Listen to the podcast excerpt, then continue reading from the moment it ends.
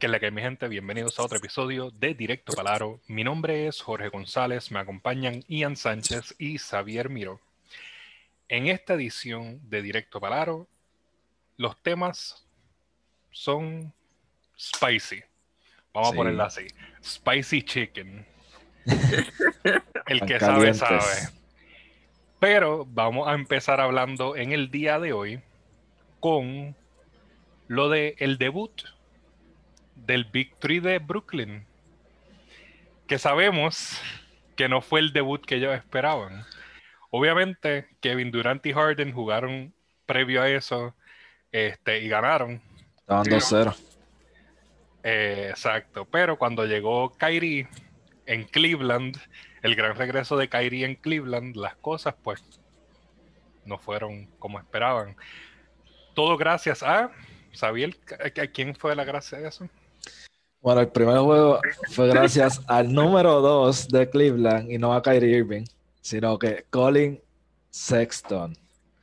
El chamaquito explotó para 42 puntos. Yo estaba viendo ese juego por League Pass, porque yo dije, yo no me puedo perder, ¿verdad? Este Big Tree, como que vamos a ver qué, qué tal. El debut. El debut del Big Tree, estaba un moti, estaban matando, hicieron un comeback, porque en verdad Cleveland estuvo dominando casi todo el juego. O sea, estaban hasta por 10 adelante, qué sé yo. Nets hizo el comeback, pero Colin Sexton dijo, dame un break. 20 puntos corridos. Loco, no, fallaba, eso era triple, triple en la cara de Irving, en la cara de Durán. Loco, y yo, wow. O sea, tenían que ganar ese juego. Después pierden el otro juego. Y lo que está interesante es que lo que yo he visto y lo que mucha gente ha visto es la defensa. O sea, Brooklyn está fatal en la defensa. Jordan ahora mismo es un centro para mí de la banca, porque como que él lo tienen de starting center porque no hay más nada. Pero no, no está al nivel, como que le hace falta mucha defensa y un poquito más de scoring de verdad de la banca, que es como que lo que le ha faltado, por lo menos en esos dos juegos que hay que tocar, es que estaba Jared eh, Allen y Tyron Prince en Cleveland, o sea que ellos estaban en Brooklyn anteriormente. So, todo esto fue como que algo bien interesante que estuvo pasando en ese juego, esos primeros dos juegos. Y lo que yo quiero destacar es que Prince y Allen, ambos en esos dos juegos promediaron 15.5 puntos por juego, ¿verdad? 8.5 rebotes para Allen y 2 blocks por juego para Allen. Básicamente ellos dos metieron un total de, lo tengo por aquí, se me perdió. Ah, metieron un total de 62 puntos en esos dos juegos. Y el bench de Brooklyn completo metió 40, 41. O sea, entero. No estamos dos jugadores de Cleveland que estaban anteriormente en Brooklyn metieron 62 y el bench 41 completo en dos juegos. O sea que este victory necesita, sí, para ser un contending necesita muchísimo todavía yo pienso que a ellos les va a venir bien el, mercado este que le llaman el buyout, que muchos veteranos se van a tener que, se van a querer ir de su equipo y ahí ellos van a reforzarse en esas áreas, pero ahora mismo los veo apretados porque ¿quién van a cambiar? No tienen nada, o sea, van a tener que esperar hasta el buyout para poder reforzarse. Aunque firmaron ahí a un centro los otros días, creo que se llama Pele o Pérez. o Pelle. Exacto. no sé cómo se dice. Pero jamás había escuchado de él y mira, yo siempre estoy pendiente a todo y jamás había escuchado de él, que quién sabe quién es. Eh, pero realmente el buyout va a ser lo que les va a mejorar de ese equipo bien brutal. Ellos, de verdad que eh, fue bien triste ver ese juego. Todo, el mundo se esperaba la gran, la gran hostia y yo creo que Sexton se confundió de equipo. Él probablemente pensaba que estaba jugando contra Paul George, metiendo todos esos triples en la cara. Tú sabes. Y pues, definitivamente jugaron mejor de lo que uno esperaba, porque obviamente Cleveland entraba a esos dos juegos siendo el, peor equipo ofensivo de la liga. Pero este, fue lo suficiente con la defensa que trajeron estos nuevos integrantes del equipo para sobrepasar este, a los Nets. Vamos a tocar rapidito el tercer juego de esta semana de los Nets, que fue contra Miami, que ahora mucha gente de, fanáticos de Brooklyn están considerando el verdadero debut del Big Three. Este, un, juego que casi pierden, tú sabes. Porque ganaron por cuatro puntos y para mí, si Spolstra no hubiese hecho la última jugada que hizo, de querer correr y que le dieran un foul a Bam metiendo la bola, hubiesen ganado ese juego. Porque ellos tenían un timeout y siete segundos que podían haber este, hecho una jugada para meter de tres con Robinson. Pero I digress. Este, en ese juego, obviamente, um, los Nets ganaron, pero todavía se veía esa deficiencia que si hubiesen estado contra un Miami en full force con Jimmy Butler, Tyler Herro y Avery Bradley, probablemente no hubiesen ganado tampoco. Este, pero eso hay no, que, que metió 41 puntos. Exacto, su nuevo career high. Este, pero básicamente eh, los Nets ahora mismo no lucen bien. O sea, aunque ellos hayan ganado ese juego, ellos no lucen bien para absolutamente nada. Sí, no, caemos otra vez en lo que yo digo. Esa defensa del interior de Brooklyn es chicken wings, non existent. O sea, imagínate, Van a de Bayo te se tira un career high. Y te metió un triple. ah, también metió un triple, me acuerdo, lo vi. en lo que Jordan, mete, en lo que Jordan llega allí. Chacho, eso fue. O sea, yo tuve que darle para atrás porque mi mamá hasta se lo perdió. Y yo, mira, el triple. eso, fue, eso es otra cosa. Estaba este, emocionado, estaba emocionado. Sí, no, yo estaba. ¡ah! Todo el mundo me escuchó en todo el vecindario, pero este, definitivamente yo no le veo eh, un buen, no se está viendo un buen start para Brooklyn.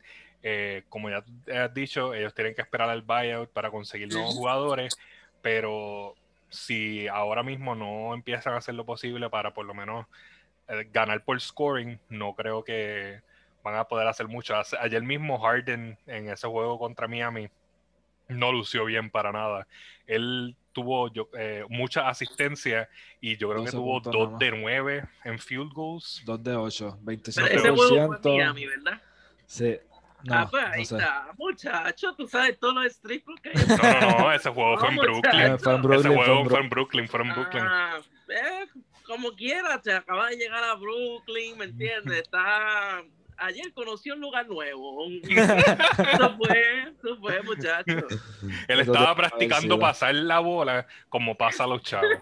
Exacto. Este, pero no se vio bien. Este, Y pues, obviamente, hizo su puntuación este, en el free throw line, como la mayor parte del tiempo hace.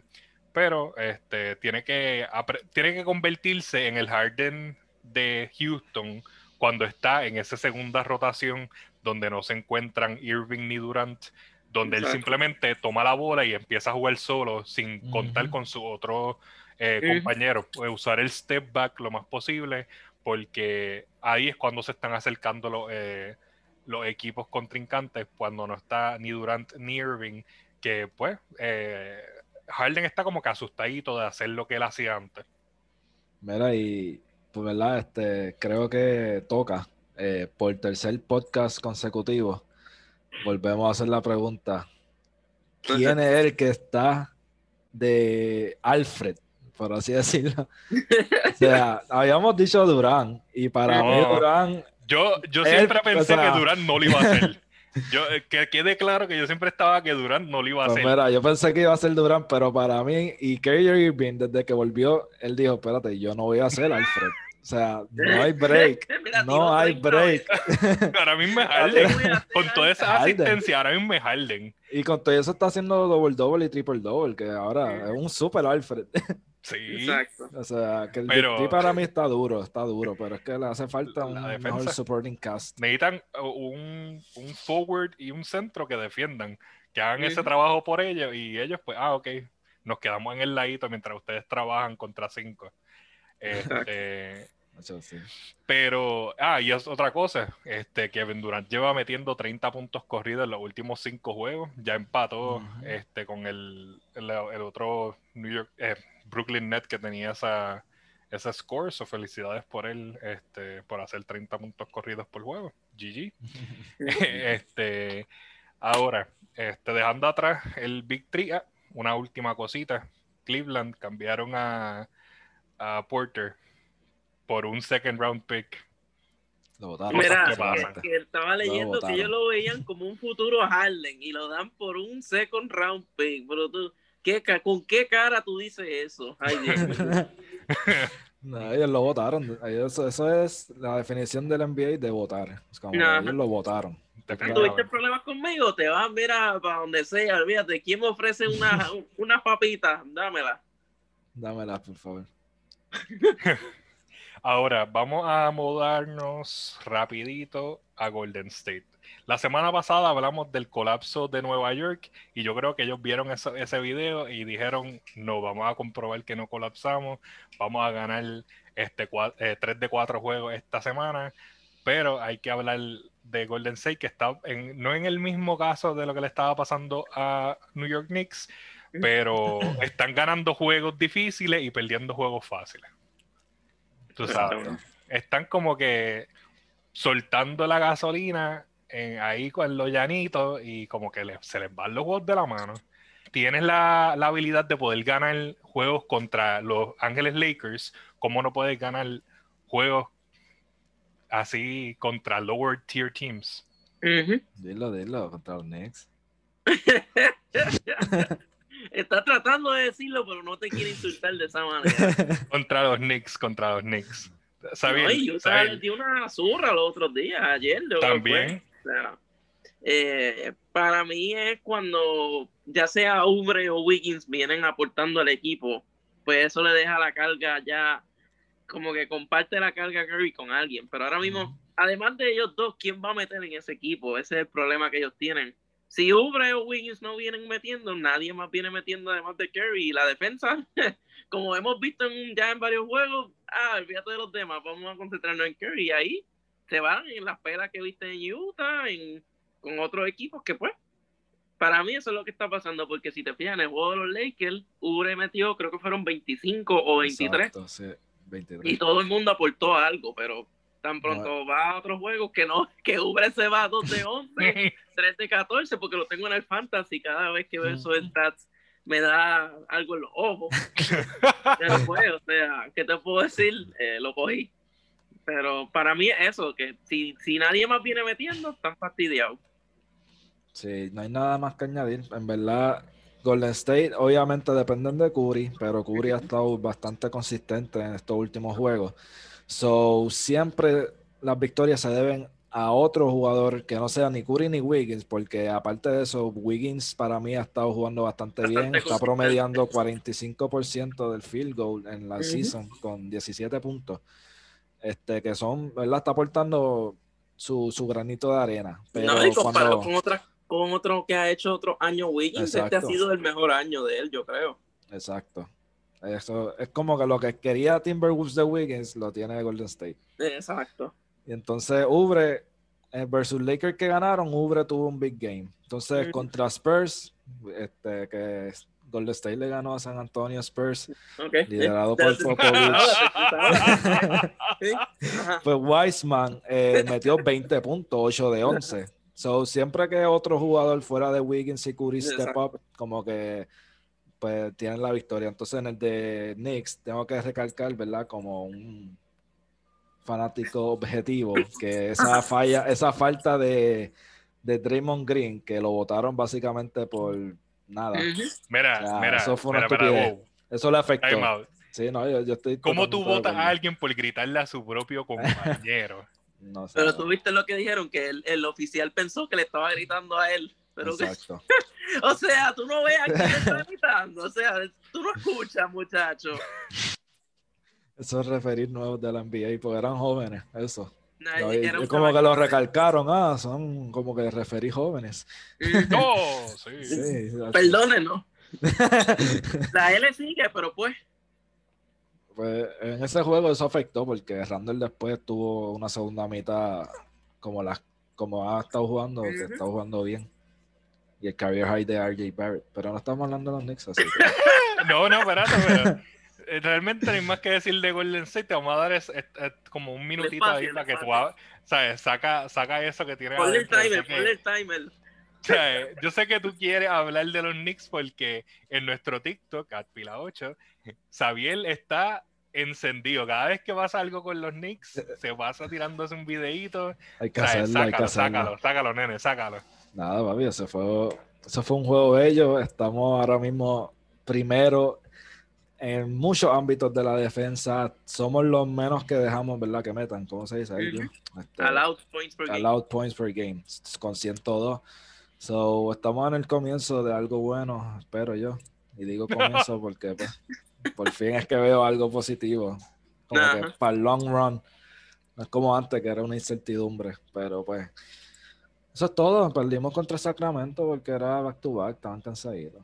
Sí, tontivido que lo, pone a jugar 60 minutos por juego, son 48 y él, mira, quédate ahí hasta que hasta no te deja jugando. Exacto. Para mí ese es el problema, que los deja demasiado de mucho tiempo y cuando vean back to back o cinco juegos, no cinco juegos una semana, pues demasiado, pero ponle cuatro o tres juegos una semana, hecho, terminan explotado. Sí. Este, pero nada más, lo sacaste todo, estás feliz. Antes de pasar al próximo tema. Ok. Este, antes de pasar a nuestro último tema, que va a ser nuestro tema heavy del día, rapidito. Janis no le puede ganar a LeBron desde que hizo aquello. Hizo la corona. Y ese juego estuvo bueno. ¿Qué me dicen ustedes dos, rapidito? ¿Qué ustedes me dicen de ese, de ese problemita que tiene Janis ahí? Eh, yo estaba viendo los otros días un post de que ellos lo tienen que usar con un Davis en, ese equipo. Realmente pienso lo mismo. O sea, le estaba leyendo y ya como que ah, contra hacer tienen razón, ¿verdad?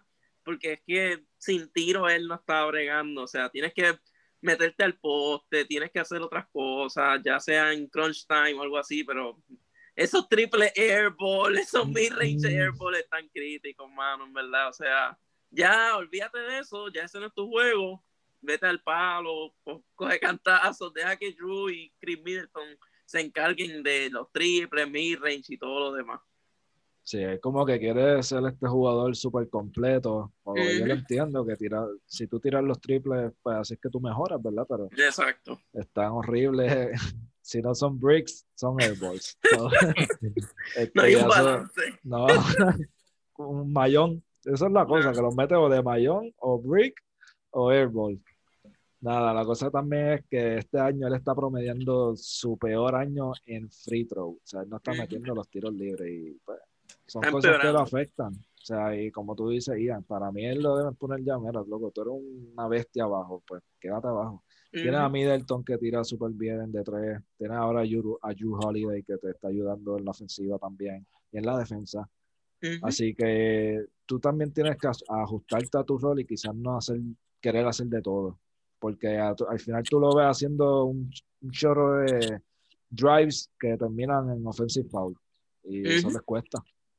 No, y no sé si se fijaron que en la última jugada contra los Lakers, que era una jugada defensiva, lo sentaron. Y yo me quedé ah, como que Defensive Player of the Year, ¿y qué pasó? O sea, no lo meten también yo no sé si eso fue el coach, pero lo hubieran puesto por lo menos de inbound, que él tiene las manos súper largas, o sea. El coach de ella una basura. a tu mejor jugador defensivo, bueno, dentro de, ¿verdad? Porque defensive player of the year y no se atreve a galdear a, a Jimmy Butler. En el juego también, no sé si no sé si se fijaron que en una le dijo a Pat Connaughton, del jugador de la banca de ellos, como que le dijo, mira, coge a, cógete a David. y, y, David vio el mismatch y David se clavó a Pat, pero yo como que, ay Dios mío, ¿qué le pasa a Gianni, muchacho? Está asustado, está asustado. Lo, único, lo último que vamos a decir aquí sobre Gianni, y lo hacer acerca de su free throw shooting, como le dijeron a Malone en el 98, The mailman does not deliver on Sundays, y parece que Giannis does not deliver on any day. any day.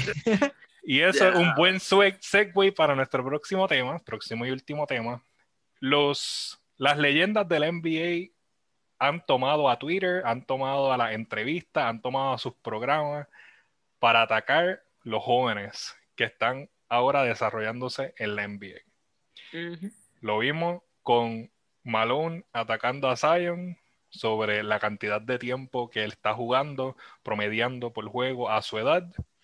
Y lo vemos con Chuck, eh, en una entrevista que le hizo en TNT después del juego, diciéndole que no tenía lo necesario Hmm. para ser the next Una superestrella. Exacto.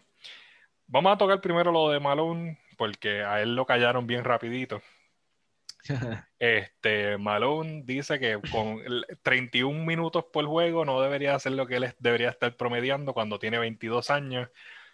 Este, Malone promediaba alrededor de eso y un poquito menos cuando tenía la misma edad de Zion. Exacto. Este, ¿qué ustedes piensan de, de Malone que salió de la obscuridad del, del hoyo donde debe quedarse metido a hablar de Zion? Este, porque para mí eso fue como que diache, este, fue una tirada bien dura, este, pero ustedes dirán, Eh, para mí fue totalmente innecesario porque es como tú dices, él estaba en un hoyo y encima de eso también sales del hoyo a hablar de Zion, que es una de las estrellas ahora mismo de la NBA. Y para recalcar, la NBA ha cambiado tanto que ahora mismo 30 minutos en una cancha de básquet no es lo mismo que 30 minutos cuando estaba acá en Malone, que era como que, ah, pues vete al poste, juega lento, ¿no? Aquí esto el tiempo fast pace, fast break, o sea, todo, todo es más rápido, no es lo mismo, o sea, es que Mm. Malone, cállate, prácticamente. Por favor. en verdad no, no aporta a nada, no, no aporta a nada. Quédate en el hoyo donde estaba, porque ahí, dadas las cosas que ha hecho Kyle Malone, que yo no sé si ustedes saben, pues, Sí, de- debería quedarse en el hoyo. sí, ese, ese rápido lo sacaron a la luz. Este, ese tipo de alegaciones. Ajá. Este, y para mí yo pienso lo mismo, o sea, él, tanto él como Shaq, que es lo próximo que vamos a tocar, están out of pocket. O sea, tú no puedes como que criticar las cosas que tú has hecho también. Exacto. Este, entonces sí, vamos a tocar lo de Shaq, que Shaq, yo no sé, de verdad que los ataques que está haciendo últimamente Shaq a jugadores de Utah, porque es que él tiene algo Exacto. contra Utah. Yo no sé qué le hicieron en Utah, si fue que quebró sus negocios en Utah y ahora se está desquitando con los jugadores, porque primero hablaba, antes de lo que pasó con Donovan Mitchell, estaba atacando a, Gobert. a Gobert porque él dice que, ah, promediando 11 puntos y 14 rebotes te dan un Supermax. Obviamente sabemos que el Utah valora a Gobert lo suficiente como para darle esa, ese max sin importar los stats, porque tus stats no son todo en el NBA es lo que tú contribuyes on and off the ball. Y obviamente Gobert es uno de los mejores jugadores defensivos que hay en la NBA. Es un. Defensive Player of the Year que debió haber ganado más eh, Defensive Player of the Years de los que ha ganado. Pero Shaq tomó ofensa con la cantidad de dinero que le dieron. Y entonces va contra Donovan Mitchell, que está jugando excelente, que fue un jugador que en su rookie year hizo lo imposible. También le robaron Rookie of the Year en mis ojos. Y sales con comentarios de que no tiene lo necesario para ser este, una estrella. ¿Qué, qué, está, qué, qué de verdad está pasando? Que las estrellas dijeron, eh, las leyendas dijeron, vamos a atacar a estos muchachos. Tú sabes, no, no, yo no, no entiendo. O sea, eh, ¿qué, qué ha pasado si es que um, es- se ofenden, se están ofendiendo por la- el tipo de juego o es que simplemente está lenta la cosa y necesitan ratings y followers? No sé. O sea, eh, no sé. Yo tampoco, en verdad, como dije ahorita, of pocket. O sea, esa pregunta no. O sea, el tipo te acababan de meter 36 puntos. Llevaban para ese tiempo 7 victorias al hilo y ahora llevan 8. Mm. Están segundo en el West. Entonces tú le vas a decir a él que no tiene lo necesario para ir al next level. es como que loco, ¿qué, qué más tú quieres? O sea, Utah Ah. casi nunca los ponen en esa posición. Utah son un equipo, o sea, entiendo el hate, porque Utah entonces es un equipo que todo el mundo como que parece que hate Ujú. y pero siempre están probándose, o sea, entonces para mí, como verdad, ha recibido Shaq, por ejemplo, ha recibido muchísimas críticas desde KD, LeBron, Ricky Rubio, pero lo que Jorge menciona lo dice Joe Wingles y yo creo que es básicamente lo que está pasando, le dice the ratings must be so bad that they have to say absolute nonsense. O sea, vamos, como que estás literalmente diciendo un nonsense. ¿Cómo tú puedes estar viendo la verdad en tu cara y tú decir lo contrario? No, y para mí hasta cierto punto es como un poco de, de envidia hacia los jugadores de ahora por la cantidad de dinero que están ganando, por el, trato que ellos reciben, el poder que tiene cada jugador, porque ahora mismo, mira lo de Harden, le quedan dos años de contrato y, ah, pues no, me quiero irle. No, ya hice todo lo que pude, ¿me entiendes? Eso, eso en los años 90 no se veía. Exacto. tenías que prácticamente chaval con el contrato que, que tenías hasta que se te acabara. Y mira a Pippen, que no le dieron bastante dinero cuando estaba en Chicago y se quedó con ese contrato como por seis años. Pues yo, yo veo toda esa gente y pues maybe lo que piensa es que son envidia, porque ahora mismo un jugador como Gobert, que no tiene tantos stats, pero defensivamente pues tú lo ves en la cancha, ves que hace el, daño, como uno dice. Y pues Chuck ve eso y me imagino que dice, diablo, a este tipo le están pagando 200 millones y a mí me pagaron 10 millones por año. No, no, no. Pues, me imagino que, no sé, en verdad, yo pienso que es algo de, de hate, porque es que no, porque pienso en los ratings, pero a la misma vez TNT es algo que todo el mundo ve, o sea, aunque Chris Weber lo pongan de comentarista 20 juegos por año, yo voy a tener que ver eso porque están en TNT, ¿me entiendes? Es como que para, mí es más ya de hate de lo, de esta gente que jugó los 80, 90 a rating, porque los ratings, como dije, ya sea el juego en ESPN, en TV o ABC los domingos, o sea, la gente lo va a seguir viendo porque es en esos canales.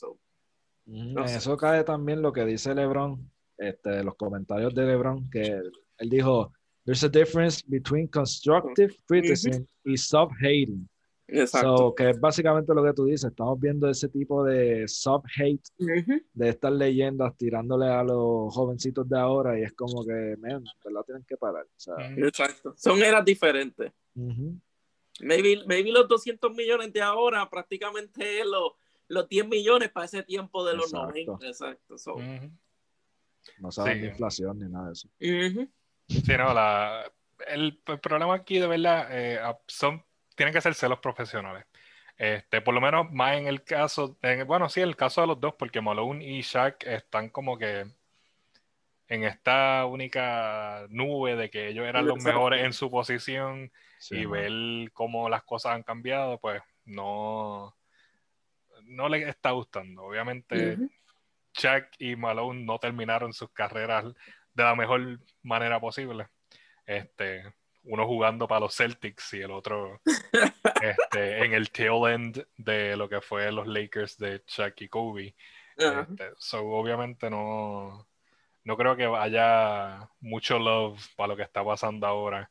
Este, pero definitivamente uno no puede mirar este, estos jugadores nuevos y simplemente throw them out como si no pudiesen tener ese potencial. ¿Sabes? Exacto. Um, nosotros hemos hablado aquí de cómo este Alonso no está eh, jugando a expectativa, pero obviamente muchos sabemos que él no ha tenido el mejor hand en los equipos que ha estado. Ahora mismo en la situación que él está con Nola, él lo están poniendo de shooting guard. Él no es un shooting guard, él es un pure breed este, point guard, no puede estar jugando la posición de shooting guard, él es un playmaker y obviamente este, no está en la mejor eh, disposición y no es para que le estén atacando de que, ah, no sabe jugar, ah, no va a tener el potencial, ah, no va a hacer esto. Eh, ellos simplemente están haciendo un mockery de sí mismos, porque no es que están haciendo lo de los jugadores, los jugadores van a estar bien al fin de todo. Es que simplemente ahora nadie los va a tomar en serio. Este, y yo creo que debería haber un poquito más de respeto a estos jugadores que ahora mismo están pasando por una, algo que ellos nunca se imaginaron, Malone ni Shaq, que pudiese estar pasando, jugarle las situaciones que están jugando ahora mismo. Este, y simplemente, mira, déjalo jugar. Este, yo creo que las cosas van a mejorar y yo sé que por lo menos Mitchell le va a callar la boca a Shaq. Este, porque el, el, el backhand eh, comment que hace Shaq al final es que, ah, esa es la contestación que yo esperaba. Porque él le dice, sure. Sí, exacto. Alright, alright. Alright. Tú sabes, yo vi el video como siete veces y me seguía riendo. Ok, alright. so, básicamente, este, Shaq y Malone se deberían de caer. Eso es lo que estamos diciendo aquí. Eh, no están aportando nada al juego. Si no va a dar algo constructivo, como dijo este LeBron, no hablen. O sea, LeBron es alguien que sabe de que toda su carrera ha estado viviendo bajo ese escrutinio de cómo tenía que jugar y cómo no. Y obviamente las cosas se le dieron. So hay que esperar, me queda el que todo se vaya moldeando y veremos cómo surgen las cosas de aquí a 10 años que estos jugadores este, se desarrollen. Así que mi gente, muchas gracias por estar con nosotros en el día de hoy. Esto ha sido Directo Palaro de Fila 8. Los veremos en la próxima.